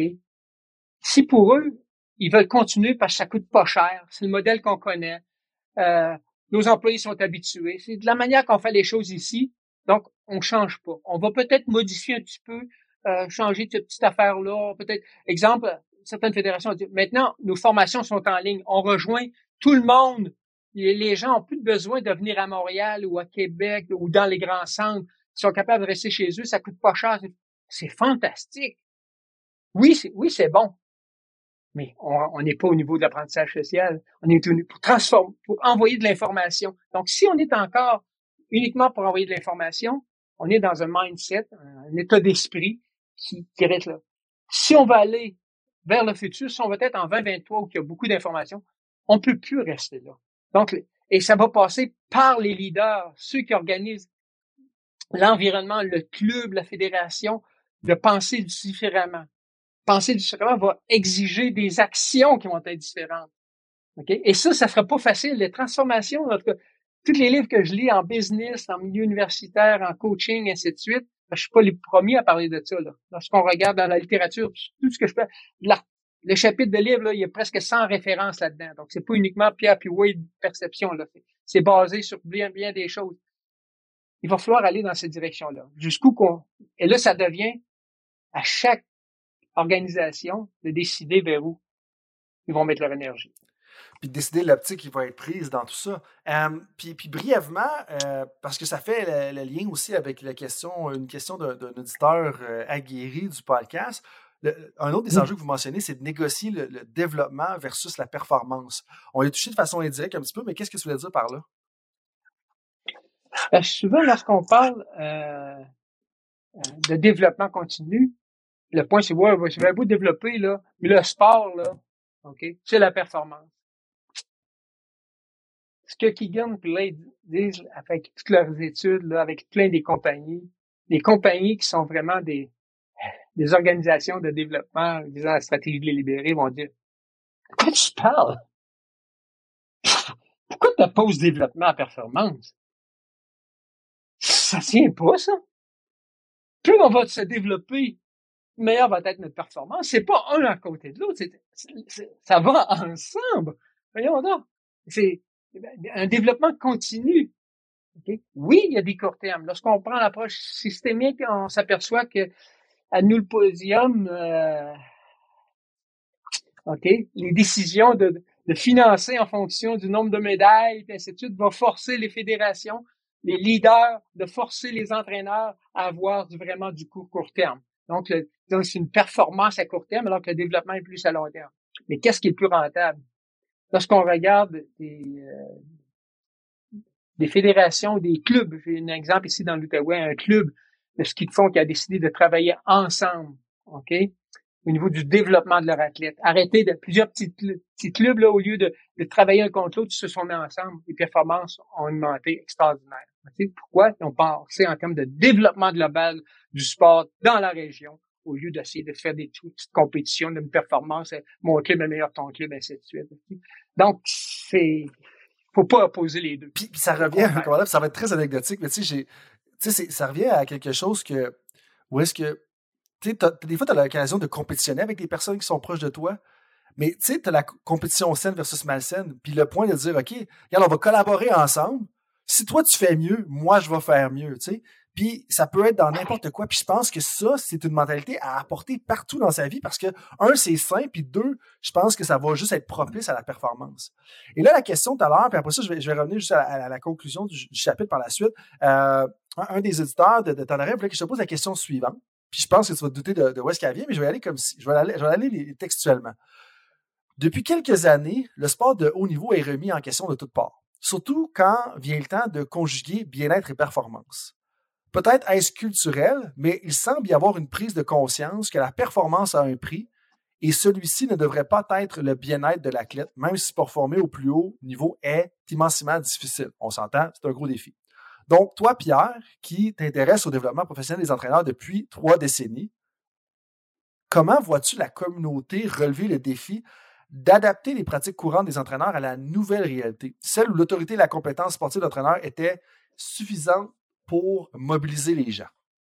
Comment est-ce qu'on comment est-ce que tu vois la communauté justement relever des défis d'adapter tout ça ensemble?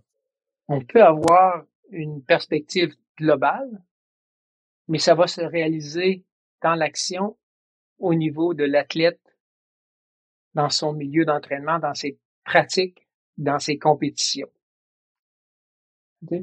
Donc, si entre entraîneurs, on est capable entraîneur et spécialiste, OK? Développement continu intégré, c'est comme c'est, le concept qu'on a mis de, l'avant, François, euh, dernièrement avec le ministère. Je trouve le concept très intéressant. Développement continu intégré. Intégré, veut dire toutes les autres personnes Donc, plus on va travailler tout le monde ensemble et échanger ensemble, plus on va être prêt à s'occuper du bien-être de l'athlète. Pourquoi? Parce que le physio va dire, attention, là, oh, tu demandes ça, là, avoir un problème là. Préparation mentale, là, il fait attention. Là, Lorsque l'entraîneur, lorsqu'une personne travaille uniquement seule, elle est, au niveau éthique, ça peut être on peut passer un peu plus là, la limite, être toujours sur la limite. Mais lorsqu'on est en groupe, on s'est donné comme objectif, c'est le bien-être et la performance, parce qu'un va pas sans là. En fin de compte, l'important, c'est comment que je peux performer tout en étant en bonne santé, physique, mentale, spirituelle, ainsi de suite. OK? Donc, plus on va être la collaboration, du travail en groupe, du développement continu intégré, meilleures sont nos chances d'avoir des, athlètes qui ont performé bien-être. Et j'ajouterais à ça plus de collaboration parce que les silos, clairement, c'est plus facile de franchir la ligne de l'éthique quand tu es tout seul, isolé. Mais je rajouterais aussi où est-ce que le pouvoir est partagé. Puis c'est là que je pense que la culture d'apprentissage peut être un protecteur contre l'atteinte de la performance au prix du bien-être des athlètes.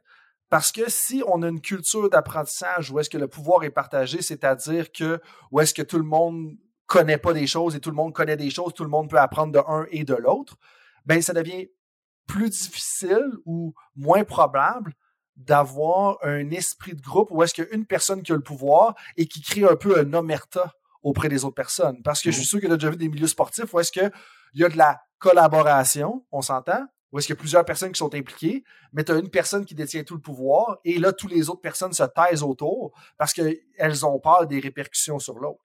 Fait que si on a, un, une collaboration avec une culture d'apprentissage qui est créée de façon intentionnelle, bidirectionnelle, partagée, on a la collaboration et la distribution du pouvoir qui va permettre d'accomplir, un, des objectifs de performance plus ambitieux, mais de l'autre côté, en même temps, en prévenant des comportements qui seraient néfastes au bien-être. Tu sais, puis des fois, parce que ce que je dis des fois, puis tu m'as sûrement déjà entendu dire ça, je pense que des fois, pour le bien de l'athlète, la seule affaire que tu as à faire comme entraîneur, c'est de pas te mettre dans son chemin. Tu sais, puis je pense que c'est ça en bout de ligne, jusqu'à un certain point. Exactement. Euh, tu as de meilleures performances, tes athlètes sont en santé, à tous les points de vue. Lorsqu'on dit tous les problèmes de dopage, euh, si tu as une équipe là, euh, de professionnels qui travaillent ensemble, euh, il va falloir soit que les autres professionnels se bouchent les yeux, parce qu'à un moment donné, quelqu'un va dire hey, c'est impossible d'avoir ces résultats-là. OK? Euh, quelqu'un en performance, performance physique va être capable de dire non. Le cycliste, là, le, nombre de révolutions sur le pédalier, là, c'est impossible. C'est impossible. OK? Donc, faut faut collaborer ensemble de plus en plus. On va s'assurer une meilleure santé. Puis, puis parlant de collaboration, puis j'aimerais qu'on termine là-dessus. Pierre, euh, tu as touché brièvement, tu sais, en parlant du développement continu intégré, comme de quoi qu'on fait du travail avec le ministère. Euh, la question de l'auditeur référait justement à la communauté. Euh, il y a des choses qui se passent au Québec, justement, dans les, les dernières années. puis justement, en, en, parlant un peu de ce qui se passe au Québec dans les dernières années au niveau des entraîneurs, euh, le travail qu'on fait au niveau du développement continu intégratif, euh, comme où, est-ce qu'on en est, puis où est-ce que tu vois, comment est-ce que tu vois ça évoluer dans les, dans les prochaines années? Parce que, justement, en, en, lisant le chapitre, euh, tu parles des scénarios hypothétiques pour le futur du développement des entraîneurs. Euh, J'aimerais ça, une affaire que je vais t'entendre, c'est parle-moi un peu de ce que tu entrevois pour le futur. Puis euh, l'autre chose que j'aimerais dire, c'est est-ce que tu es maintenant rendu un futuriste du coaching? Parce qu'il y a un de mes collègues euh, de l'Université Stanford qui disait justement, tu sais, à ce temps, il y a certaines organisations qui amènent des futuristes à venir travailler avec eux pour savoir un peu dans quelle direction on s'en va. Puis je trouvais que la dernière partie touchait à ça. mais, mais au-delà de l'anecdote du, futuriste du coaching, mm-hmm. euh, tu sais, on, travaille justement avec le ministère de l'Éducation du Québec euh, pour mettre une approche de développement continu intégratif sur le terrain au niveau du Québec. On rencontre des embûches, on, a du succès, mais il y a des défis aussi de l'autre côté. Euh, fait on, on s'en va où là, pour 2023, 2024, 2025, 2026? Je, veux vraiment t'entendre là-dessus parce que euh, je, pense que ça va être complexe, mais que si on adopte la bonne direction en bonne entre guillemets, là, euh, il y a plusieurs directions à prendre. Une des, une des directions à prendre. Euh, on, s'en va où? Bref, comment tu vois ça évoluer dans les prochaines années? OK. Donc, ça fait presque trois ans là, qu'on a euh, commencé le projet avec le ministère, on avec les centres régionaux d'entraînement multisport, les crèmes, les fédérations sportives. On a appris énormément, euh, toi, moi, Marc-André, ainsi de suite. finalement, le, titre, après trois ans, je pense que je l'ai. C'est pour le Québec, là, ça pourrait être aller au-delà du PNCE. OK? Ça ne veut pas dire que le PNCE n'est pas bon. Ça veut dire que le PNCE, il est là, faut le garder. OK? C'est pas à nous à, le modifier, on va continuer. Les fédérations, il faut qu'ils certifient leurs entraîneurs, ainsi de suite. Mais aller au-delà, ça veut dire que, un coup qu'on a la certification, qu'est-ce qu'on fait? L'apprentissage peut pas s'arrêter là. OK? C'est pas en chercher quelques crédits de temps en temps qu'on va être dans un développement continu intégratif. C'est un développement où que moi, je prouve que j'ai assisté à certaines conférences, ainsi de suite. Donc, vers où qu'on va aller, ce qu'on discute avec, euh, avec le, ministère, puis l'Institut, ainsi de suite, c'est qu'est-ce qu'on peut faire pour aller au-delà? Et là, on tombe dans quoi? Dans ce qu'on appelle cette transition-là. François, on va être dans une transition encore plusieurs années. Pourquoi? Parce que comment que les crèmes, je prends l'exemple, pendant longtemps, on donnait de l'argent. Les crèmes, c'était pour donner, de l'argent à des spécialistes pour travailler avec des athlètes. Donc, on travaillait vraiment en silo. Et c'était vraiment mieux que ce qui se passait avant, où l'athlète n'avait pas de, spécialistes autour. On a fait un progrès. Maintenant, la transition, il faut qu'elle se poursuive. Donc, c'est pour ça qu'on a créé des, consultants en développement de l'entraîneur et de son environnement pour maintenant que tout ce monde-là dans les huit régions, puis même peut-être plus, qu'on soit capable d'avoir la collaboration entre les différents acteurs. OK? Les fédérations, on travaille avec les coordonnateurs de développement des entraîneurs dans les fédérations. À Miradat, ces personnes-là travaillaient euh, vraiment à temps partiel. Si la fédération avait quelqu'un, ils s'occupaient de certifier, ça, ça tournait uniquement autour de ça. Comment qu'on peut, la fédération, pouvoir créer un environnement sécuritaire, mais demandant en termes d'apprentissage, qui va au-delà des certifications. Ça va être peut-être travailler avec des clubs, parce qu'il y a certaines fédérations, ça fonctionne avec des clubs. D'autres fédérations, ça ça fonctionne pas avec des clubs. C'est complexe. Donc, nous, il va falloir que le ministère s'adapte au tour. On a, on peut pas arriver avec voici la manière de procéder. Donc, tout ce que l'on fait actuellement, qui, moi, j'ai mes, connaissances pour euh, aider une fédération, une organisation, c'est les aider à réfléchir sur cette transition-là. C'est pas un paquet, on peut pas vendre un, paquet de, connaissances, appliquer ça, puis ça va être... Non.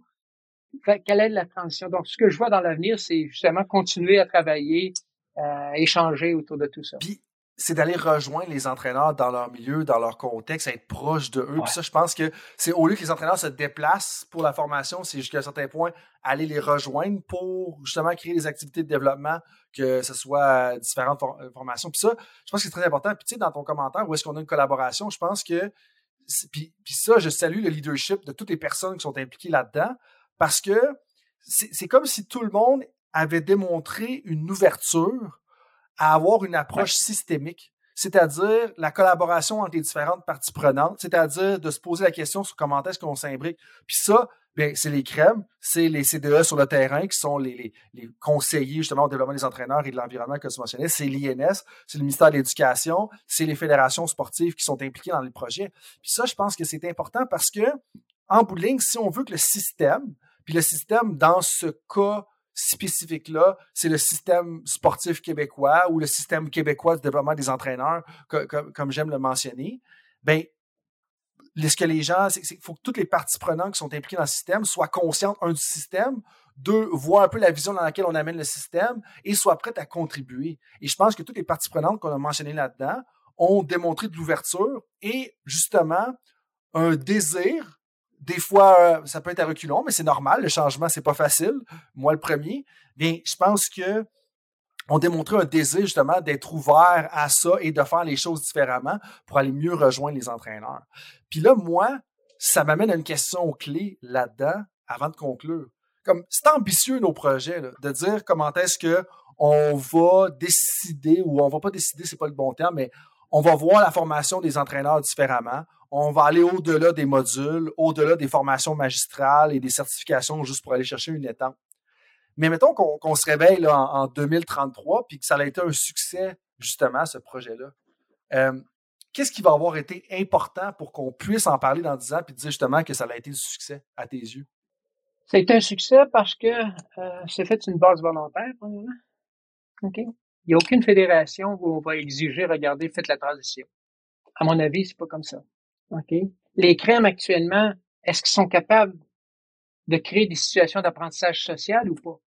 Donc, on va, ce qu'on va suggérer pour le gouvernement, c'est que les finances sont limitées. Donc, les fédérations qui sont prêtes, qui sont capables, OK, d'aller au-delà de la certification, ils démontrent qu'ils sont capables de créer des situations d'apprentissage social, ils vont avoir du financement pour le faire. On n'enlève rien aux autres. C'est qu'on donne quelque chose. C'est la même affaire pour les crèmes. Si dans certaines régions, euh, les crèmes sont pas capables, ils viennent pas à bout de créer des situations d'apprentissage social pour les entraîneurs, soit que les entraîneurs ne veulent pas participer, ainsi de suite, ben on va pourquoi mettre de l'argent si ça ne peut pas? OK? Donc, ça va être ça va être une des conditions pour moi, OK, c'est pas volontaire, mais si vous voulez embarquer, on fait, on fait la transition. Ce qui va se produire, c'est que c'est quand même difficile d'évaluer les retombées.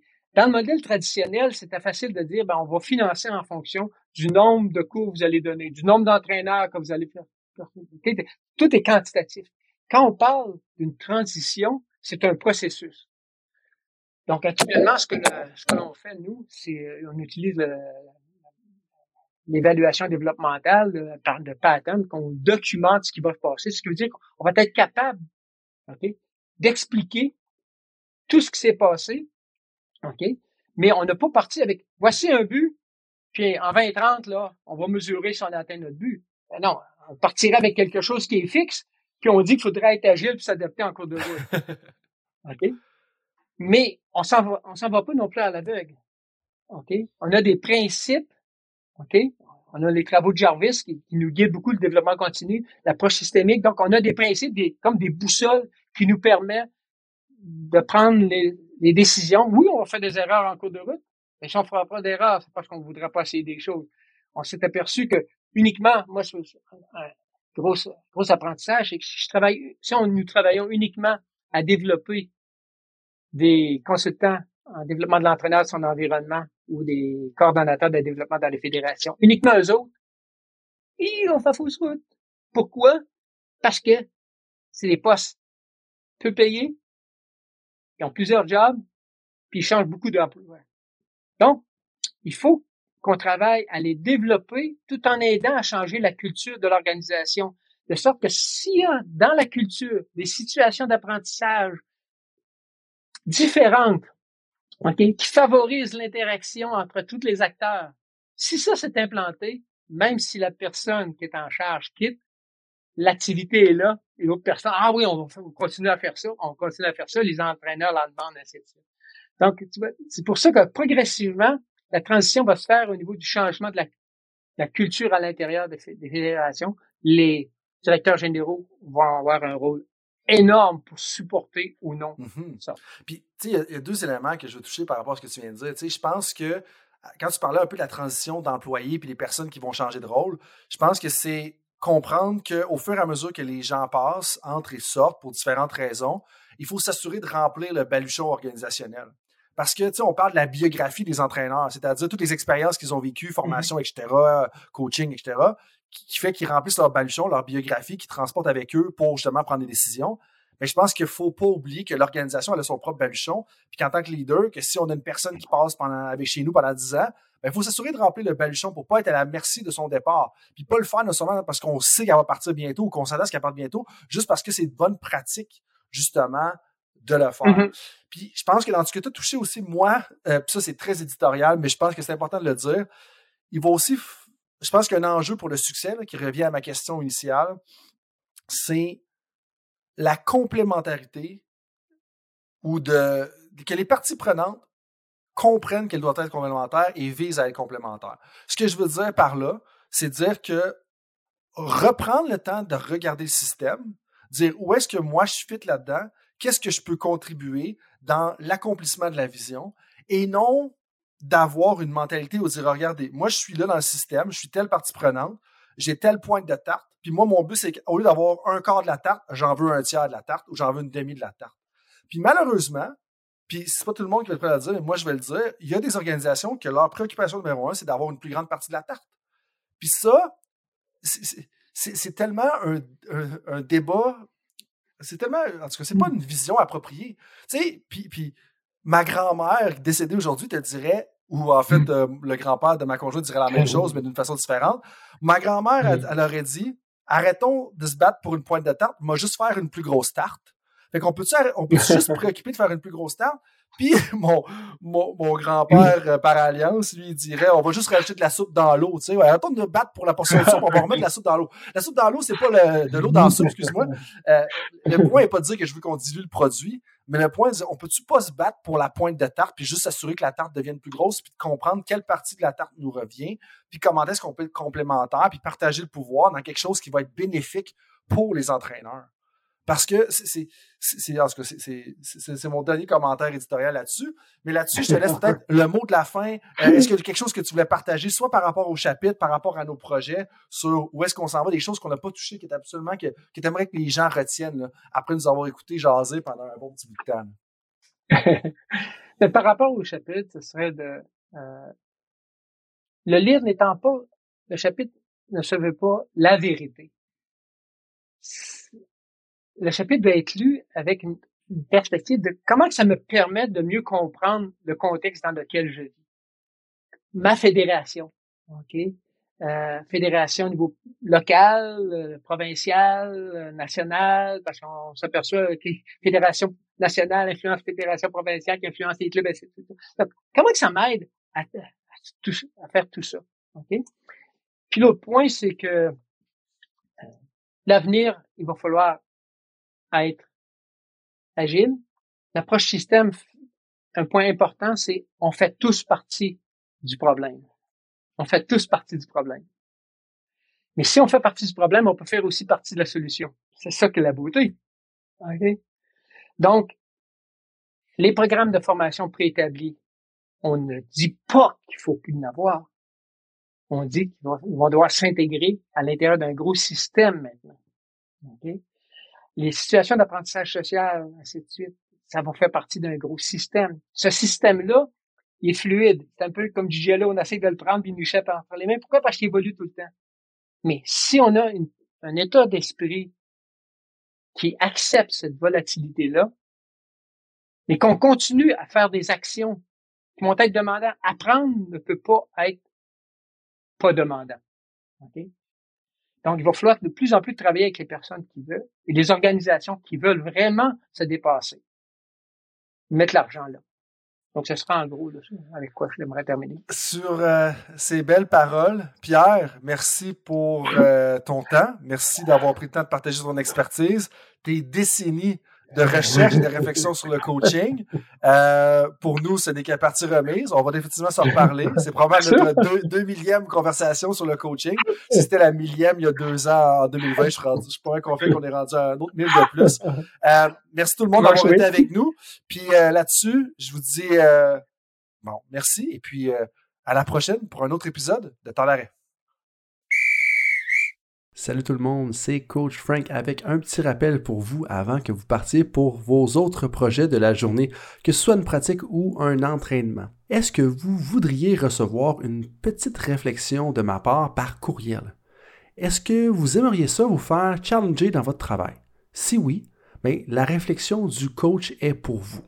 C'est quoi ça? Eh bien, c'est un petit courriel textuel qui partage les idées, concepts et débats qui animent mon esprit dans les dernières semaines. C'est très court, 250 à 500 mots.